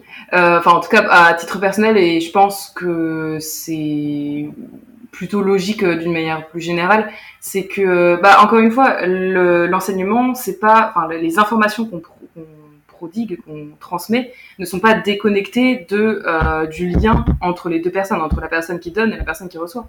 Donc euh, moi, c'est sûr que je me sentais beaucoup plus impliquée dans un cours où j'appréciais le prof, où j'avais l'impression qu'il y avait de la reconnaissance, etc. Mais je pense que c'est normal dans n'importe quelle relation sociale euh, tu bah, tu t'es plus investi quand tu sens qu'il y a une réponse derrière quoi et que tu que la personne sait quitter euh, enfin voilà donc euh, je pense que peut-être que euh, c'est quelque chose qu'on dont on n'a pas forcément conscience à moins de l'avoir vraiment remarqué euh, parce que enfin l'enseignant pour moi c'est vraiment euh, on a tendance à, en faire une espèce d'entité désincarnée euh, qui est juste qui n'existe que dans le cadre de des couloirs de l'école devant le, tableau noir bah, blanc peut-être maintenant mais et enfin non enfin c'est un, un, un, humain comme tout le monde donc forcément la, la relation compte aussi. Et quand je te dis que les cours marchaient super bien quand on était en petit en petit collectif bah, c'était aussi que les profs avaient plus d'espace pour exprimer qui ils étaient. Donc, euh, oui, c'est sûr que c'était ça, ça, compte, ouais. Et c'est aussi d'ailleurs quelque chose que j'ai ressenti quand j'ai commencé mes, mes cours, euh, de, enfin mes études, et que j'ai atterri du coup dans des amphis. Et encore ça allait, hein, c'était pas les plus grands amphis euh, qui existent, hein. on était peut-être 200 dedans, mais quand même, bah, je suis pas allée en amphi. j'ai séché la moitié de mes cours parce que je me sentais pas investie, quoi. Je, je, comprends parce que moi, quand je suis arrivée, moi j'ai détesté la faculté. Hein. Euh, j'ai pas du tout aimé parce que euh, je suis passée d'un petit groupe où j'étais aussi en filière littéraire. En plus, j'étais en filière artistique, donc on était encore euh, pareil. On était découpés en fait quand on se retrouvait qu'avec ceux en filière art. Et euh, et subitement, je suis arrivée à la fac où il y avait 750 personnes et on m'a appelé par un numéro. J'ai dit non mais euh, je m'appelle, j'ai un prénom en fait. Hein. Je m'appelle pas 1208 493. Hein. je Ce serait ma carte d'identité. Donc, euh, ouais, ouais, enfin, moi, je, bon, là, je, je, sors de mon rôle d'enseignante, mais pareil, quand j'étais élève, euh, les, y a, par exemple, moi, je suis très nulle en langue, mais pourtant, j'ai eu un professeur d'anglais où je pense que c'est celui avec lequel j'ai le mieux compris, le mieux appris, parce que j'aimais l'enseignement qu'il avait, j'aimais l'enseignant qu'il était. Et moi, je sais que j'ai certains collègues qui disent, bon voilà, je viens juste pour enseigner, point, je pars bah, pour moi, il y a quand même un lien qui doit se tisser avec l'élève pour que le savoir se transmette aussi, parce que les élèves le sentent si tu les aimes pas. Enfin, par aimer, je dis pas que tu vas les adopter, mais que tu as, un lien d'affect en fait qui se crée avec eux. J'ai envie d'être là pour eux et de leur apprendre quelque ouais. Et euh, alors, c'est, on va dire, c'est 50% lié. Euh, c'est un sujet que je voulais aborder aussi, c'est que je reviens donc sur euh, mon école dans le cadre franco-allemand. Donc en fait, on avait des profs aussi qui étaient allemands, qui étaient détachés pendant trois ans, je crois, et qui venaient enseigner, enfin trois ans minimum d'ailleurs, parce que l'université renouvelée, qui venaient enseigner dans notre dans notre école. Et du coup, c'était des gens qui étaient 100% allemands, qui étaient qui avaient donc la pédagogie d'enseignement allemande, et on avait les deux. Euh, les Français et les Allemands. Et c'était super intéressant parce que du coup, on était euh, confrontés à deux pédagogies différentes. Et pour, euh, alors, il y a plein de nuances, hein, et puis ça dépendait évidemment aussi de, la personnalité de chacun, chacune, mais globalement, en fait, ce, ce, qui était perceptible, c'était que par rapport à l'enseignement français qui se calque sur le rythme du premier élève, plutôt, et qui est beaucoup, je sais pas comment dire, c'est beaucoup centré sur il faut aller au bout du programme. Euh, ce qui est justifiable aussi, hein, parce que bon, s'il y a un programme, c'est qu'il est fait pour, euh, pour être couvert. Enfin, il, y a il a un intérêt à ce qu'on le voit. Mais en fait, euh, mes enseignants allemands, j'ai surtout senti ça en maths, parce que moi j'étais, euh, j'avais des, j'avais une relation conflictuelle aux maths. Et donc, en, en, par exemple, en maths, donc j'ai découvert en seconde ma prof euh, de l'époque qui ressemblait à Harry Potter avec environ 50 kilos de plus, c'était elle était trop mimes. et, euh, et en fait, euh, elle se calquait sur le rythme de la dernière personne parce qu'elle disait tant que tout le monde n'a pas compris, on n'avance pas. Et en fait, ce qui était intéressant, c'était que au lieu de faire attendre les gens qui avaient compris, elle impliquait les gens qui avaient compris pour expliquer aux autres. Donc il y avait, enfin c'est aussi super intéressant d'un point de vue de la responsabilisation des élèves et de, leur, de les faire se sentir utiles, etc. Donc il y avait ça, et puis c'était un côté euh, plus ludique aussi. Mon prof de, de première et terminale en maths, euh, pour nous expliquer les probabilités, il avait euh, lancé la poubelle à travers la classe pour dire bon bah regardez elle a six faces bon en théorie. Et puis et puis du coup il y a tant de chances qu'elle tombe sur cette face là et puis elle lance la poubelle à travers la classe. Enfin bref. Et enfin un truc plus plus je sais pas comment dire. Bon après peut-être que je l'idéalise un peu aussi mais mais euh, plus euh, ouais dans le dans le lien et dans le le faire passer par le jeu. Ouais, l'enseignement en fait, moi, il me donne l'impression en France d'être très pyramidal. De, euh, il y a le, le, sachant et il y a l'apprenant en fait. Et c'est tu écoutes, puis effectivement, nous on est très, on a, euh, voilà, on a ce programme là où on nous bassine tout le temps que si on le finit pas, on a l'impression qu'on on joue la vie de nos élèves si on le finit pas. Euh, c'est l'objectif, voilà. Alors que c'est vrai que j'ai l'impression après, moi, j'ai en Allemagne, j'ai pu observer que deux cours, donc je peux pas me baser que sur euh, ces deux cours que j'ai vus. Mais euh, en tout cas, effectivement, peut-être qu'ils prennent davantage le temps. Je sais pas au niveau de comment ça fonctionne leur programme à eux. Euh, en tout cas, en Allemagne, je crois que c'est par land parce que c'est pas national. C'est après là, par contre, du coup, vous, vous avez, est-ce que c'était parce que tu m'as dit vous avez passé l'habitour et du coup le et le programme français. Comment ils font pour mixer les deux? Parce qu'il est. Bah en fait, Ouais, bah c'est, euh, enfin c'est un peu un truc de crack en vrai, hein, mais euh, mais comme je te disais, donc on, on, notre programme était élaboré, enfin était élaboré de manière un peu autonome quoi, et donc on avait aussi des épreuves. On, a donc un programme qui est élaboré euh, spécifiquement pour les euh, quelques lycées franco-allemands qui existent là. Euh, bah, notre bac est aussi configuré de cette d'une certaine manière. Et en fait, plus que ça, nous on avait déjà de de base, on avait le contrôle continu en première et terminale. Euh, et donc, ce qui faisait qu'on avait euh, au bac, on avait, je crois, quatre écrits et trois euros, un truc comme ça. Enfin, du coup, on avait beaucoup moins d'épreuves. Euh, un, peu ce qui s'est passé en, en, France là, euh, dans, enfin, ce qui a, comment ça s'est transformé. Et en, euh, la raison à ça, c'est que on faisait toujours une espèce de mix entre, enfin, c'est un mix fait un peu à, à la sauce, à la sauce de la commission du coup, mais mais un mix entre la culture d'enseignement française et la culture d'enseignement allemande. Parce qu'en Allemagne, euh, les choses fonctionnent d'une certaine manière et euh, du coup, on a essayé, enfin, ils ont essayé d'intégrer un petit peu ce fonctionnement-là. Donc, euh, donc ouais, j'avais des épreuves. Enfin, en fait, mes, mes, ma littérature au bac, par exemple, n'était pas la même que euh, dans le national, et même plus que ça, c'était pas fait de la même manière on n'avait pas euh, des, je sais pas des dizaines et des dizaines de textes à écumer comme ça enfin tous mes potes dans le national étaient en, panique toujours genre oh, j'ai pas eu le temps de lire euh, non non non je vais faire l'impasse sur celui-là enfin un truc je me disais mais le cauchemar tu vois enfin c'est six mois pour lire 30 euh, livres oui non mais vraiment Et puis, tu m'étonnes que tu captes rien euh, au, bouquin que tu lis si t'as pas le temps de, enfin, si tu les lis juste en diagonale. Enfin bref. Nous, en fait, ce qu'on avait, c'était, je sais pas, on avait euh, cinq ou six œuvres euh, sur sur l'année. Plus que ça, en fait, vu que le le contrôle continu était sur la première et la terminale. En tout, ça faisait cinq trimestres, puisque le sixième, c'était le bac. et donc, sur les cinq trimestres, en fait, on avait une œuvre par trimestre, ou un corpus par trimestre. Et ce qui faisait qu'on passait beaucoup de temps dessus, on l'analysait vraiment en profondeur, et après, au bac, on avait une épreuve de français qui était sur euh, une de ces œuvres-là. Et, euh, et c'était, bah, du coup, euh, c'était un truc un peu, enfin, assez poussé, du coup, mais c'était pas genre les 25 textes à lire, là. Enfin, voilà. D'accord. Bah, moi, je trouve ça super intéressant qu'ils aient réfléchi à. Mais du coup, tes textes, ils étaient en allemand ou ils étaient en français ou c'était un mix des deux euh, non, bah du coup, j'avais mon épreuve de français qui était, euh, bah c'était que des textes français évidemment, et après j'avais mon épreuve d'allemand. D'accord. Euh, voilà. C'était, alors comment ça s'appelait déjà? Oui, moi j'avais, ils appelaient ça, ils, appelaient, ils appelaient pas ça LV1 l'allemand. C'était, en gros, c'était langue maternelle et langue du partenaire. donc pour les, pour la section française, c'était français langue maternelle et allemand langue du partenaire, et pour la section allemande, c'était l'inverse. Ok. voilà. Et donc ma LV1, techniquement, c'était l'anglais. Ok, d'accord. 4 heures d'anglais par semaine. Voilà. Et en fait, au final, j'avais euh, euh, un enseignement de quatre langues différentes. J'avais français, allemand, anglais, espagnol. Ah oui. Euh, en, en, en, filière littéraire. Ouais. Et du j'avais 4 heures d'espagnol par semaine aussi. Et du coup, est-ce que le fait de, parce que toi, toi, t'étais bilingue déjà de base, ou tu, ouais. Et le fait d'avoir euh, cette double culture, ces, ces deux langues, ça t'a aidé à apprendre plus facilement les autres ou, ou pas? Euh, ouais, ouais, complètement. Euh, en fait, je pense que plus tu apprends de langue, plus tu as de facilité à apprendre euh, des langues. Parce que, euh, en fait, quand tu parles une seule langue, je pense, t'as pas forcément conscience du fait qu'une langue, c'est une construction. C'est un, squelette, il y a une logique derrière et tout. Il y a une culture derrière aussi. Euh, ça, c'est des choses que tu perçois pas forcément si tu as une seule langue.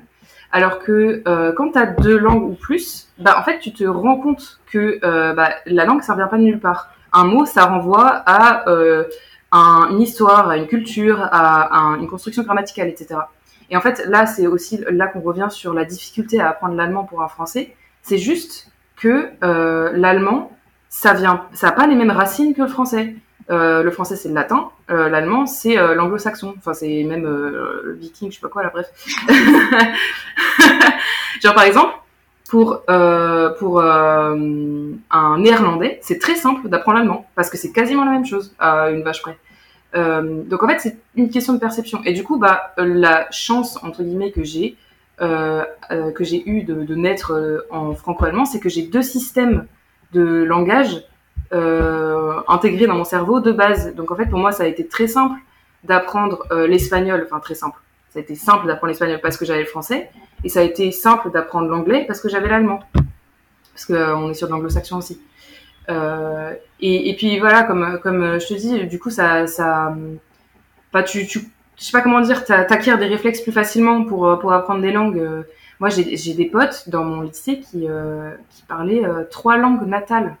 Enfin, c'est c'est truc de fou quoi, genre euh, français, allemand, espagnol ou français, allemand, géorgien aussi. et, c'est génial de se retrouver avec des miss comme ça. Et forcément, c'est des gens qui après sont ont des ont des structures dans la tête qui qui font qui font des liens euh, plus facilement pour certains pour certaines choses quoi.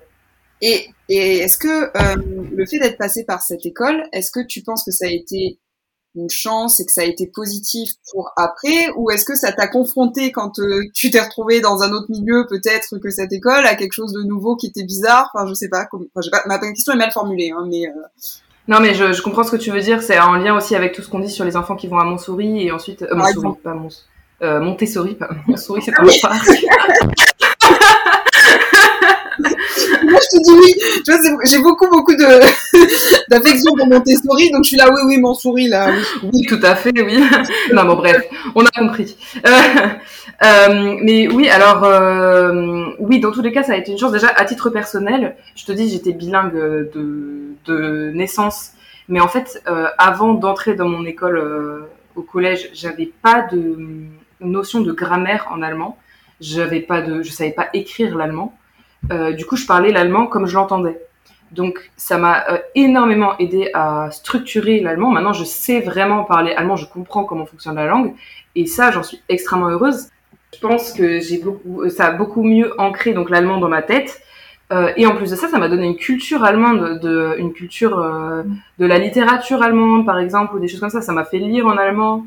Euh, bon, même si je lis toujours pas énormément en allemand, mais euh, mais euh, mais voilà. Du coup, je pense que ça aurait été beaucoup plus compliqué pour moi d'entretenir le côté allemand si j'avais pas eu cet enseignement, si j'avais pas baigné dans cette culture franco-allemande qui entretient le lien avec l'Allemagne forcément. Voilà. Et donc pour euh, pour te dire comment j'ai vécu euh, de sortir de mon école, dans laquelle je suis restée pendant mon collège et mon lycée en plus, donc c'est quand même euh, beaucoup de, c'est un, un, gros goulot d'étranglement on va dire. Euh, bah en fait je l'ai pas forcément, je pas vraiment eu de choc. Enfin, c'est, je pense que dans tous les cas, changer d'école, c'est toujours un. Quoi? Tant mieux. Les gens normaux. ouais. alors franchement, et s'il y a un truc qui, euh, que, euh, qui m'a fait du mal à, auquel, enfin non, auquel j'ai eu du mal à renoncer, c'était comme je te disais le, le frâlement là où on parlait, on mélangeait les mots français et allemands dans la phrase. Là, tu vois, ben, je, je me concentrer. Je, hmm, comment on dit en français? Et, et, du coup, je fais, je dis le mot en français alors que spontanément il venait en allemand.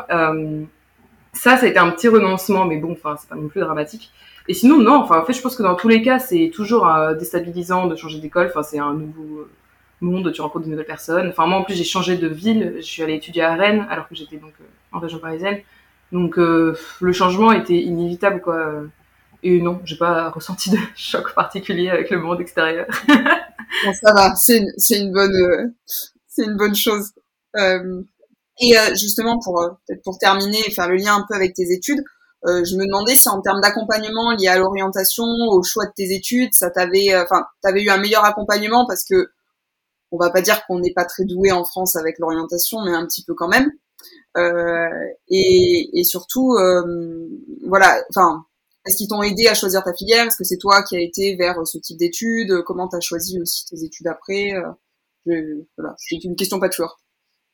Euh, ouais, bah, euh, bah si, forcément, je pense que vu qu'il y avait un, un lien assez, euh, assez euh, présent avec les, les, les profs, forcément, ils s'inquiétaient euh, de notre avenir, de notre orientation, etc. Et vu qu'ils nous connaissaient bien, ils étaient quand même pas mal à même de nous aiguiller euh, sur les différentes questions qu'on avait. On, on, était aussi en confiance, je pense, pour, pour échanger sur les différentes réflexions qu'on avait, etc. Après, comme je l'ai dit, c'était une école assez élitiste en fait. Dans, enfin voilà, parce qu'on entrait en concours, sur concours, machin et tout.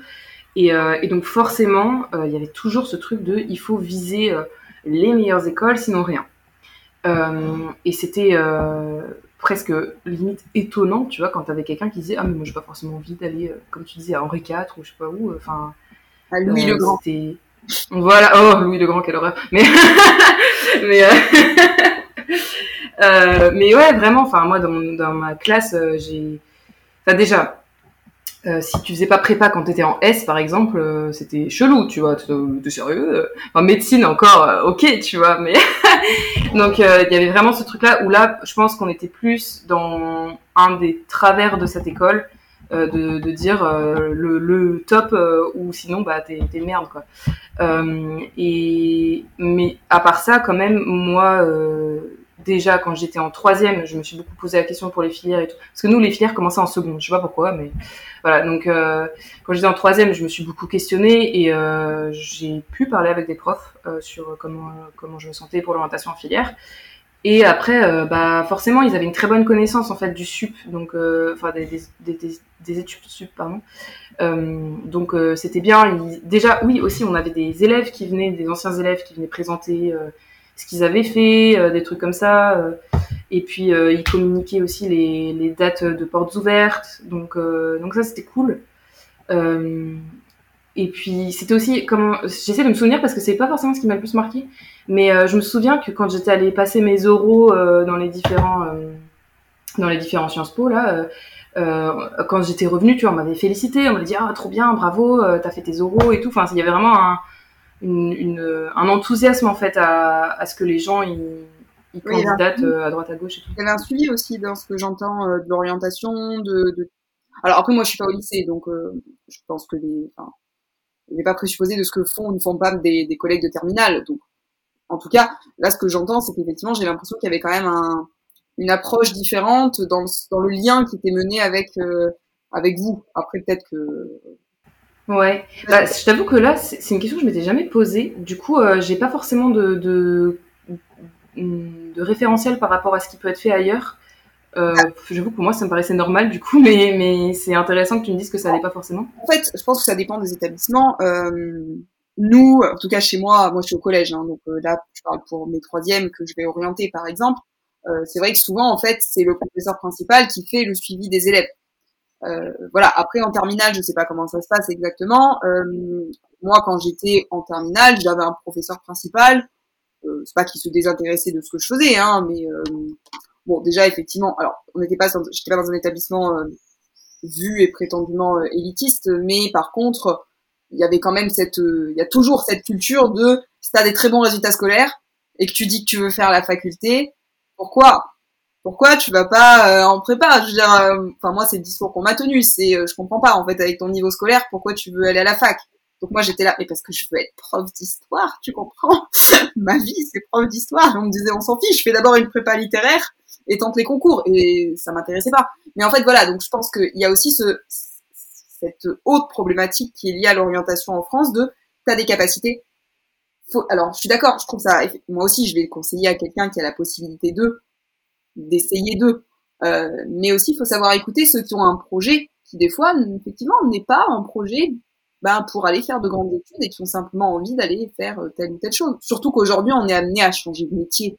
Enfin, c'est plus, plus, voilà. Enfin, bien sûr, c'est compliqué de reprendre des études plus tard, on est totalement d'accord.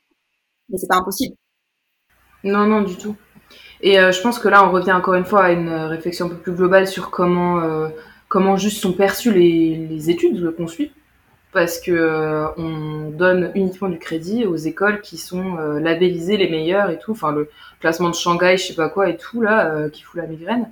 Alors que bah en fait on, on donne pas non plus forcément les moyens à d'autres écoles d'autres enfin à la fac aussi et tout de, de proposer un, un enseignement plus soutenu je sais pas enfin bon, c'est pas très, pas très construit, pas, très, pas très construit dans ma tête. je pense qu'il y a effectivement une question des moyens et qu'il faut aussi, pour moi, quand j'oriente les élèves, alors encore une fois, je les oriente pas moi vers euh, prépa faculté, mais je me dis si j'avais à le faire, un peu comme ce que je fais quand j'essaye de leur présenter les filières pro et les filières générales, c'est l'idée de dire, c'est très simple, filière pro, c'est pas les nuls vont en pro, les très bons vont en général, c'est quel est ton projet derrière. Tu veux une insertion courte dans le milieu du travail, il vaut mieux si tu as un projet, allez par là. Si tu veux, tu sais pas trop ton projet, tu as des capacités, tu as des bons résultats, tu veux prendre ton temps, tu veux faire de longues études, il vaut mieux aller en général. Et c'est pareil en fait après.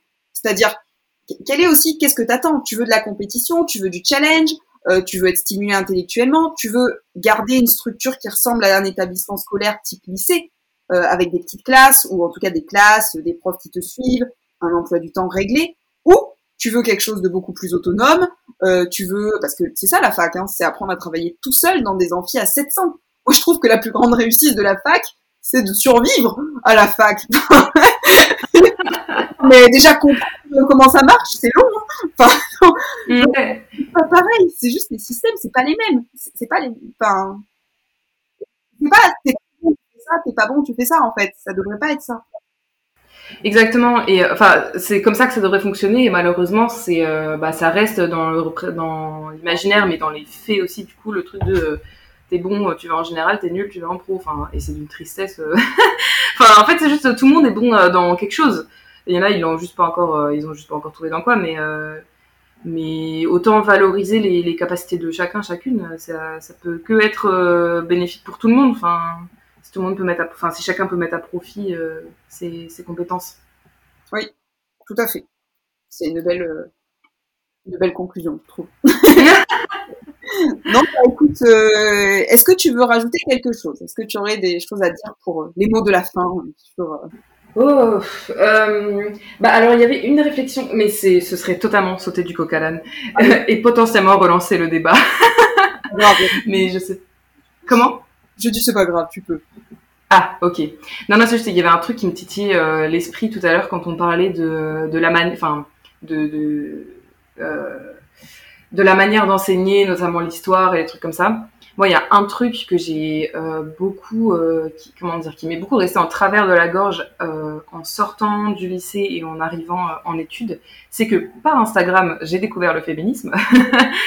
et, et c'est là que je me suis rendu compte, mais en fait, dans mon, dans mon apprentissage à l'école, bah, j'ai jamais entendu parler des femmes, mais des femmes ou d'autres. Hein. Mais c'est juste, je me suis rendu compte en fait à quel point l'enseignement qui, nous était présenté comme étant universel et neutre ne l'était pas. Euh, donc euh, typiquement euh, en, comment. Bah déjà en histoire par exemple on nous a pas du tout expliqué qu'au 19e siècle les femmes avaient été invisibilisées situation sociale de merde et tout.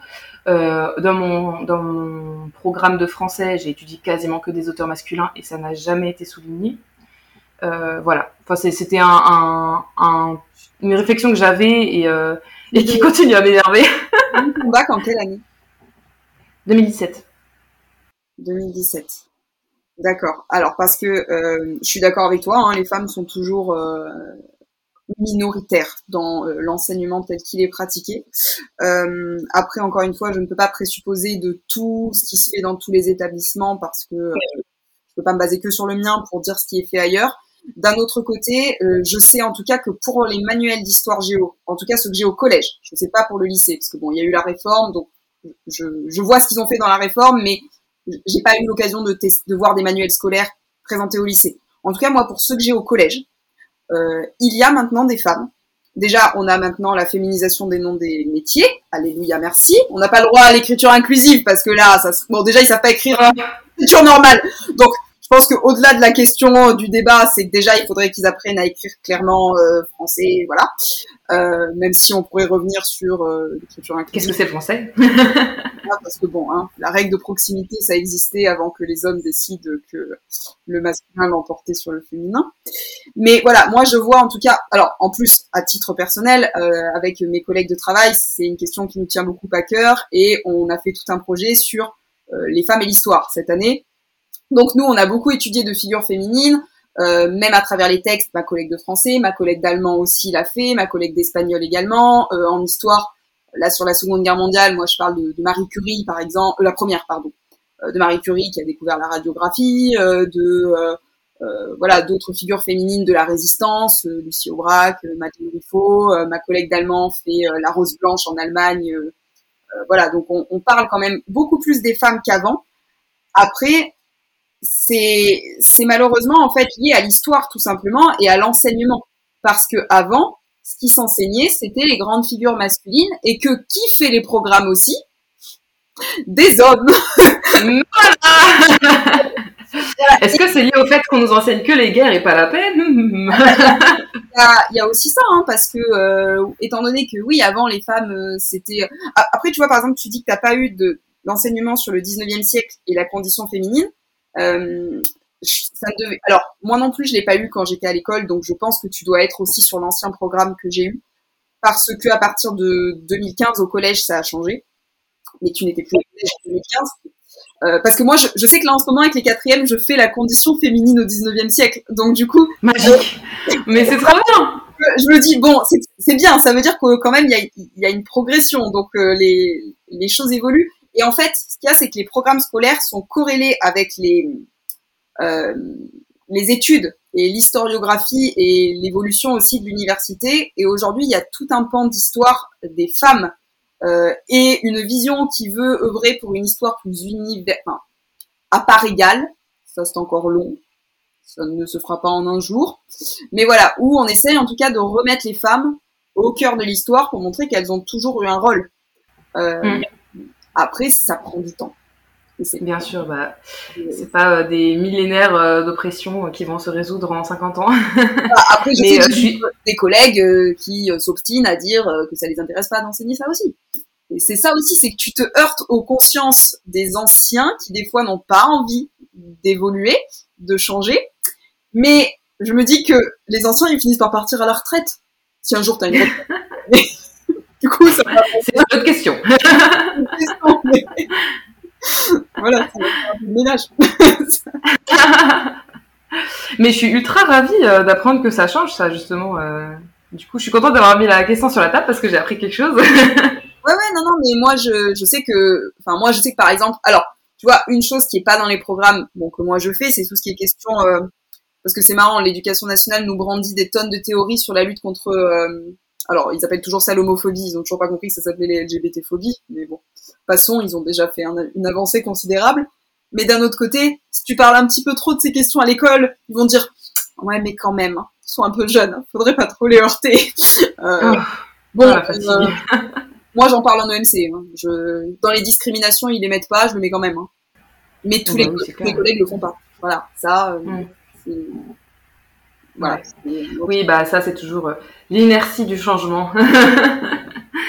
mais euh, mais non, je trouve ça super intéressant euh, que, que ça bouge et, et, je suis trop je suis trop ravie de savoir aussi que pour toi, tu es dans une équipe qui globalement est quand même assez alerte sur ces sujets-là et et essaie de, d'instaurer des, des, choses quoi. Ouais, tellement alerte que des fois on a même les élèves qui nous regardent, euh, qui sont là genre, on va encore parler des femmes.